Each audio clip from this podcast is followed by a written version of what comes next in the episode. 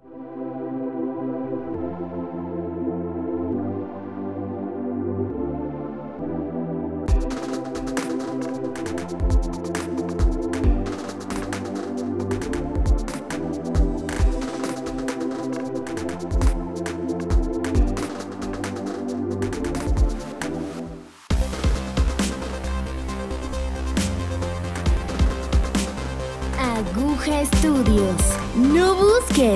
Encuentra. ¿Qué tal amigos? ¿Cómo están? Bienvenidos a un episodio más de Sin Wifi. Y el día de hoy vamos a hablar de nuestra infancia. Ya calentamos garganta, llevamos varios rato hablando aquí fuera de micrófonos. Y creo que un tema que más recalcamos fue como recordar historias de nuestra infancia. Habemos cuatro personas aquí. Está Agus, está David. Hello. Está Alex, Alexis Hola. y estoy yo. Y creo que cada uno de nosotros ha tenido una conversación, más bien una infancia muy variada, ¿no? Alexis decía, yo no recuerdo cosas de mi infancia, Sí, ¿no? ¿no? Y, y- David estaba recordando su primer beso en un velorio, ¿no? Hace rato. Incluso lo escuchaste en el episodio pasado, ¿no? Y Agus diciéndonos que su primer beso, nah, no es cierto, que su primera vez en un velorio fue a los veintitantos. Pero bueno, no sé qué tanto recordemos de la infancia, pero sí queremos conectar contigo a través de nuestras historias y que sepas que no estás solo en lo que has vivido.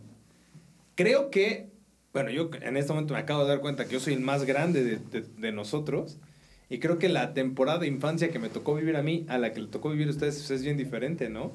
Pues a mí, todavía me tocó que creo que ustedes también salir a jugar a la calle. Sí, definitivamente. Tampoco estamos tan jóvenes, mi buen Johnny. Todavía no somos la chaviza, bro.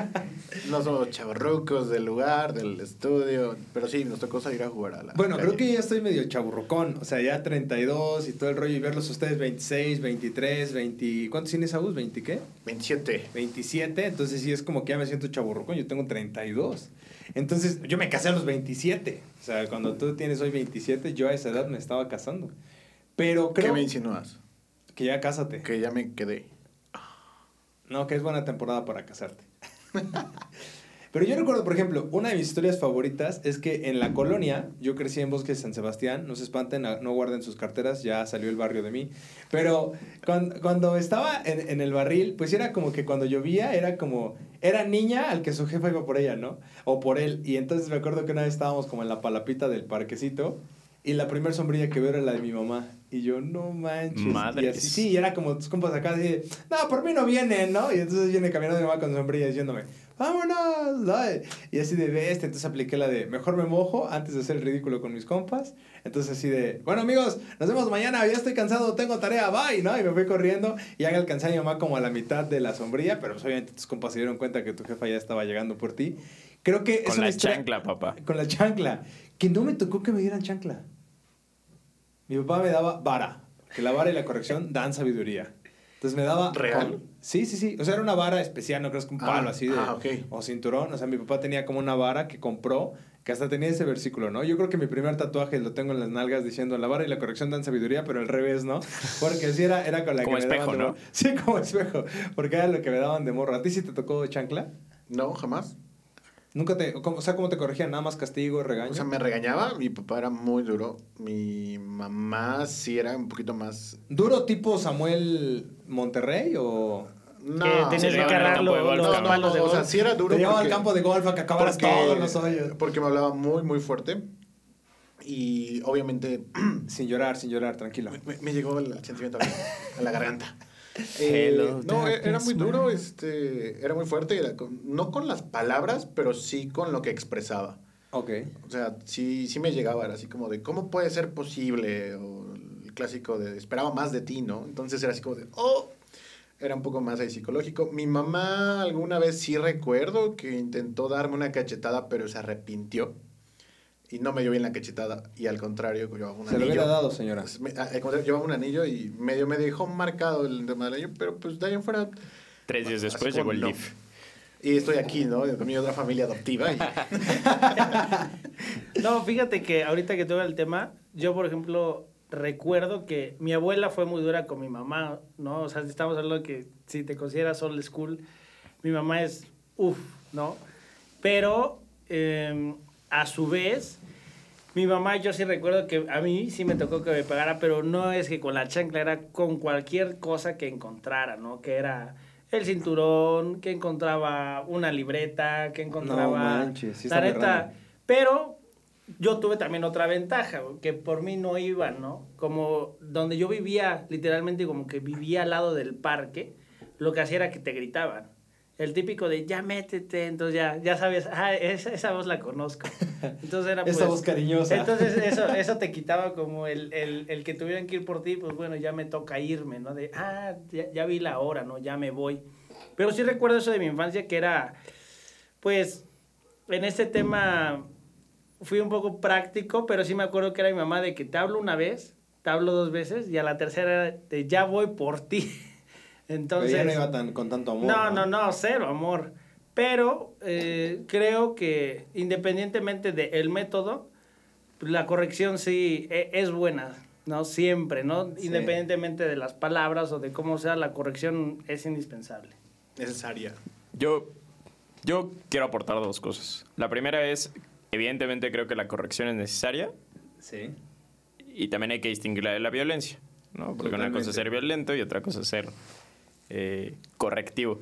A mí, a mí yo tuve como tres grandes formadores, mi mamá, mi abuelo y mi tía. Y cada uno tenía su manera muy peculiar de, de formarme.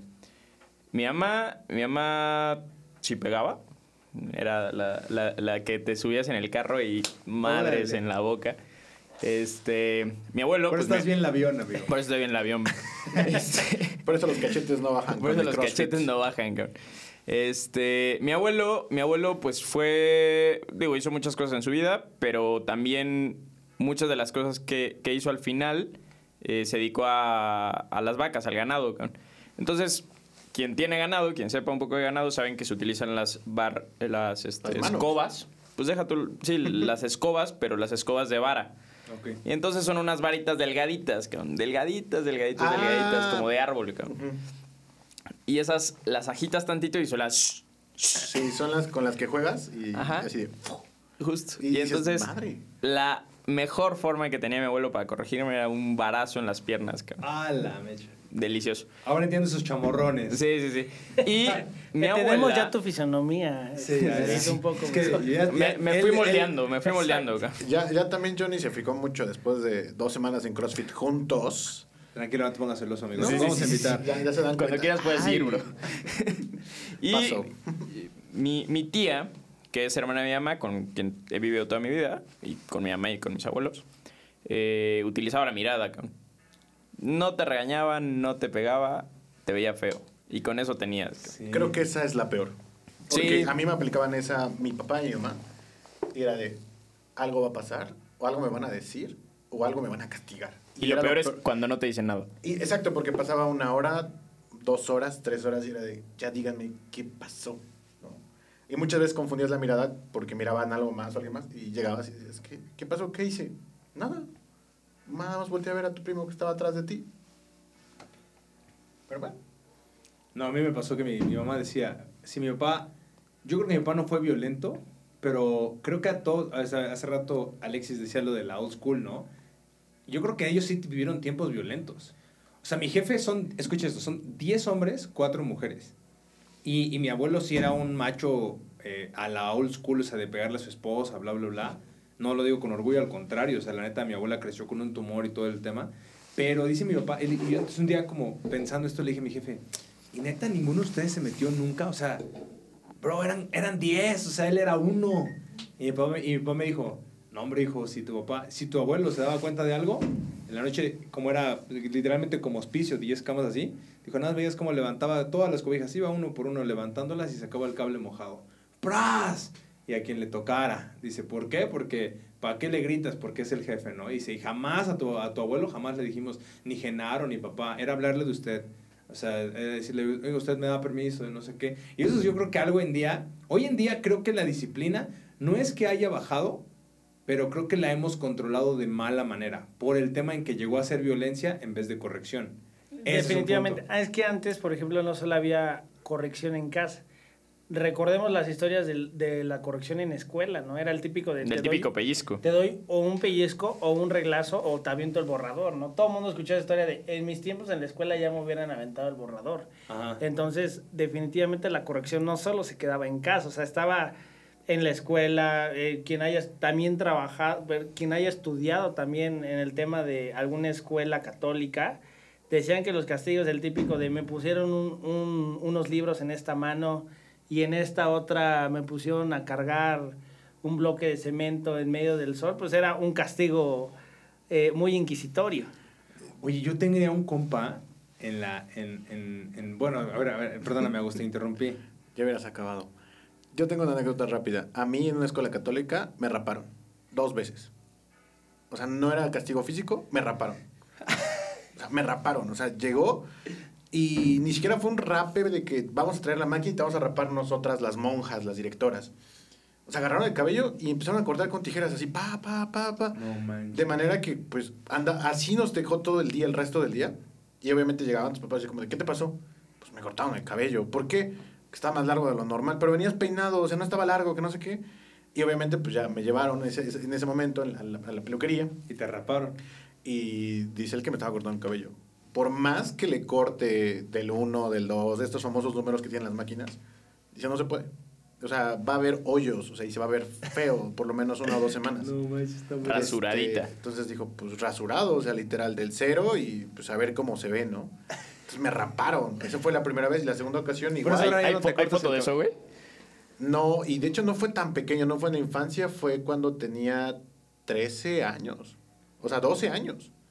No, no, no. Y literal, la, la- la ventaja y que fue que no éramos todos. O sea, bueno, no éramos todos, no, no, no solamente fui yo, sino de los 12 compañeros, 10 compañeros que éramos en el salón, hombres, nos raparon a 8. No, hombre. Girando un poco. Ah, bueno, dale, dale, dale, Alexis. Porque iba a girar un poco el tema. Y, y ahorita que dijiste a los 12, a los 12 fue mi primer trabajo. Yo pensé que mi primer beso. No, no, no. no. A los 12, ¿saben cuál era mi primer trabajo? Ayudarle a la señora de las memelas a guardar su local. En la esquina donde vivía, había una memelera, pero yo creo que siempre tuve la mente de Shark. Ah, no, no es cierto, nada que ver. Pero de chico. Aquí el tiburón. Con Hasta, hasta- ustedes. hasta me tragué la saliva de, de la risa. Pero me acuerdo que un día estábamos comiendo memelas ahí con mis papás y le dije a la señora, oiga señor, ¿quién le ayuda a guardar todo esto? Y la señora me dijo, no, pues nadie. Y si yo le vengo a ayudar, ¿cuánto me da? Me dijo, pues te doy 10 pesos. Órale, ¿no? Pues la, va. la- la primera pregunta del emprendedor. ¿Cuánto? En vez de que, oiga, y si vengo, ¿puede haber algo? No, no, pues ahí ¿Cuál es que su haber- estimación el último año de ventas? y si hago que venda más.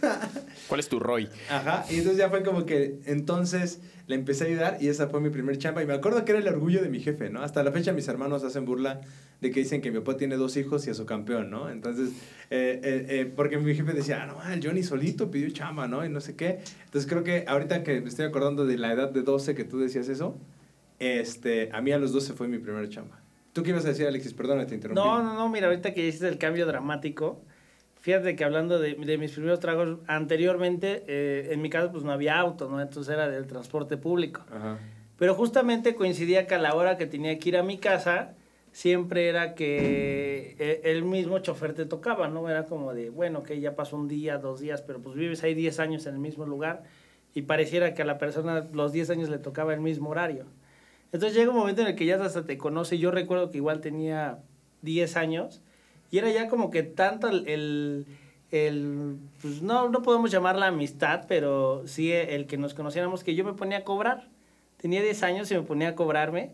Y pues el, de- el, del, el del camión era como de, pues ya lo conozco, todos los días se sube, entonces no era como que tuviera miedo vive. de que- de que me fuera a robar el pasaje, ¿no? Y era así como de, pues ya después se, fue, se agarró una costumbre hasta que me cambié de casa y pues dejé de cobrar en el camión. ¿Y te despediste? No, la verdad es que no me despedí, pero puedo decir que fue una buena, un buen, un buen trabajo. Bueno, Gran pero, anécdota. pero te sentías leyenda cobrando, era como no, de, y ¿sabes yo cuál soy era? el que cobra. El pago era que ya no me cobraba. O sea, yo me subía con mi mamá y, ah, sí, súbete, y ya, pues ya no le cobraba, ya no, ya no, ya no pagaba. Entonces eh, era, sí. era un buen pago. Eh, Yo en ese entonces decía, pues era mi, mi, mi granito de arena en mi familia, ¿no? Que ya no nos cobraran el pasaje. Muy bueno, eso está chido. Qué chido, pues mi primera, mi, mi gran aportación del día es, pues la verdad es que en la infancia yo también, yo era súper inquieto. Era el típico niño al que su mamá pasaba tres, cuatro veces a dirección al mes, ¿no? Y evidentemente... Presente. Presente. Así. Y una, una de las mejores anécdotas que tengo de chiquito, tal vez es un poco violenta, pero pues hay que contarla. Pero cuéntala, no? cuéntala. Ya tengo Es- permiso de mi mamá. Ya estoy interesado desde que Me- dijiste eso. Pues la verdad da- es que comencé a ir a una, a una escuela de niños guaitexicans y pues un niño enorme que me sacaba dos cabezas me molestaba mucho, mucho, mucho, todos los días. Así era, era el típico niño que te pedía el sándwich y, y te molestaba y la fregaba. Y un día, pues, agarro mi lápiz, le saco punta y en el brazo, ¡tras! No, hombre. ¿Pa' qué? Pues me expulsaron de la escuela. cabrón. No, ¿qué te dijo tu mamá? Ya ni quiero. Ah, no, pues imagínate, o sea, llegó y como dije que corregía a mi mamá, pues el, el, el, el madrazo en la boca, ¿no? Así, ¿qué te pasa? ¿Estás loco? Que no sé qué. Pero pues digo, al final eres un niño que reacciona a estímulos de alguien que te está violentando. Porque al final era un niño que también violentaba, cabrón. No sé qué veía en su casa, ¿no? Entonces, eh, digo, es una, una anécdota chistosa, violenta, pero pues gracias a Dios no me representa lo que soy ahorita, ¿verdad? No, no, entierro, no entierro lápices a las personas. No lo sabemos. No, hombre, es que sabes qué? que creo que antes el bully sí era más marcado. O sea, la neta es que hoy que Ah, digan sí. bully o el ciberbully, bueno, está bien. O sea, lo escuchaba en un, en un stand-up de Franco Escamilla, ¿no? De, de hoy los morros llegan y se quejan de bullying, pero realmente creo que el bullying nosotros lo vivimos, ¿no? En rudo, o sea, si era pasado de lanza. Es que definitivamente nosotros vivimos la etapa, te digo, somos una de transición, una, una generación de transición, porque siendo que eh, el bully a nosotros sí nos tocó, justo lo que quieras vivirlo. Ahora el ciberbully es bueno. Ok, entiendo que todos tus amigos te hayan escribido, hayan hecho un grupo de Escrito, WhatsApp escrito, para hablar. Perdón, te hayan escrito, hayan hecho un grupo de WhatsApp para escribir mal de ti. Pero de eso a que entres a, a, a tu salón y todo el mundo te aviente cosas, pues es, es un punto realmente abismal. No, y, y- perdón. Pienso también que antes, hoy estamos hiperexpuestos. O sea, antes llegabas, o sea, eran, ¿qué? ¿Seis horas, siete horas las que estabas en el colegio? te llegabas a tu casa y pues te olvidabas de lo que pasaba en el colegio. Hoy estás siete horas en el colegio y luego estás otras siete horas con gente del colegio en tu celular. Que al Sí. final sabes que están hablando de ti. Sí, definitivamente, y creo que también eh, somos hipersensibles. También. Porque también hay muchos temas que ahora ya es ni siquiera el mínimo aporte se puede dar porque eres atacado. Es que aquí, La cancelación. aquí va la parte en la que les comentaba que es la idea o la perspectiva que tienes de lo que pasa. Si antes obviamente el bullying era físico, o sea, no pasaba que te dieran el zape, que te cayeras, que se burlaran, se rieran de ti y no pasaba de ahí. Hoy el tema es de que te quedas marcado con una foto, un meme, una historia y obviamente no es tanto el meme, sino lo que para ti representa el meme de, güey, todo el mundo se va a burlar de mí por el meme. Y no es tanto el meme, el meme se les va a olvidar a las personas en dos semanas. Entonces es más la perspectiva que la persona se hace sobre el bullying. Pero realmente pues pienso que es parte de la vida. Bueno, pero al final creo que lo que vivimos en la infancia, no sé qué tanto saben del enneagrama y no quiero hablar de hoy, hoy de eso, pero bueno, el enneagrama es un, es un tema que estudia las personalidades de las, las personalidades de cada persona, valga la redundancia, y, y los, los entra en nueve números, ¿no? Y te dice cada número, pero justo en la parte de cuando tú lees el libro del enneagrama, hay una parte que se llama la trau- el trauma de la infancia. Y eso muchas veces te lleva a ser quien eres el día de hoy, ¿no? Si eres una persona que busca no sé, llamar la atención, o eres una persona que es muy intro- introspectiva, o eres una persona que siempre está buscando nuevas experiencias. Todo eso tiene que ver con lo que viviste en tu infancia, ¿no? Y qué carencias tuviste. Y creo que la infancia, como ya casi cerrando el tema, creo que la infancia nos marcó tanto que en algún punto yo siempre he dicho esto. Muchas veces hemos dicho, yo no quiero ser como mi mamá o como mi papá. Y cuando creces te das cuenta que actúas a veces de la misma manera que tus jefes. ¿Por qué? Porque ya viene en ti, porque viviste toda una vida con ellos, ¿no? Y, y yo hace rato lo platicábamos en tema de, de laboral, ¿no? Yo creo que a lo que me dedico hoy en día es justamente porque mi papá me fletó a pensar en un futuro tú tienes que ser un proveedor, ¿no? Y no porque mi papá fuera machista, sino porque tal vez esa era la mentalidad de la época, ¿no? Y, y, y, y hasta el día de hoy mi papá siempre es como preocupado por, por seguir creciendo. Y creo que en lo personal tuve una infancia no complicada, pero sí gozosa para poder ser quien soy hoy. O sea, mi infancia marcó lo bueno, que creo que a veces como que nos reprimimos o pensamos como de, no, la infancia me acuchilló, me acabó y ahora mira. No, yo creo que, creo que nuestra infancia puedes verla de dos maneras. O las circunstancias que viviste te procesan para ser buena, eh, bueno en lo que haces el día de hoy, o simplemente vas a vivir renegando y odiando lo que viviste cuando simplemente fue una experiencia que pudo marcarte y enseñarte cómo no hacer o cómo hacer las cosas. Me, me recordaste muchísimo una película que amo, de verdad, es de mis películas favoritas y estoy seguro que ya la han visto. Eh, Mi encuentro conmigo, Oh, No. buenísima. de, No, de falso. Bruce Willis. Sí, buenísima. Tienen Gran película, véanla, descarguen Disney Plus. Colaboración no pagada. Ahí sí. Este, Como, eh, como como esto no es pagado, ¿eh? Esto no es pagado, esto sí ¿eh? Es, esto sí es nuestro, ¿eh? Pero esa película básicamente relata lo que estamos platicando.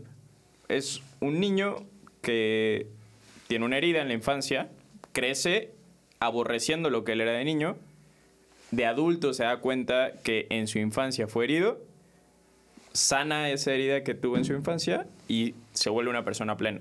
Es correcto. sí, Porque buena justamente, la neta, todos tenemos traumas. Eso es una realidad. Y si vamos con Sí, cualquier psicólogo, estoy seguro que, que nos va a decir, pues tú tienes tal trauma, tal cosa, lo que sea. Son parte de la vida de los traumas. No está mal. No, no está mal tenerlos. Moraleja, vayan al psicólogo, vayan a su terapia. Vayan a terapia. La salud mental es bueno.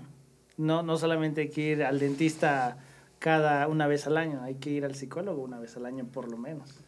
Sí, que, bueno, tocando ese tema, Porque Johnny es dentista y Johnny va a decir, vayan al dentista una vez al mes. No, no, no, no, o sea, tocando el tema de, de eso, fíjate que alguna vez escuché a alguien que decía como que, no, no voy a ir al psicólogo, pues si no estoy loco. Y, yo, y, y platicábamos eso, no, pues al final el cerebro es un músculo.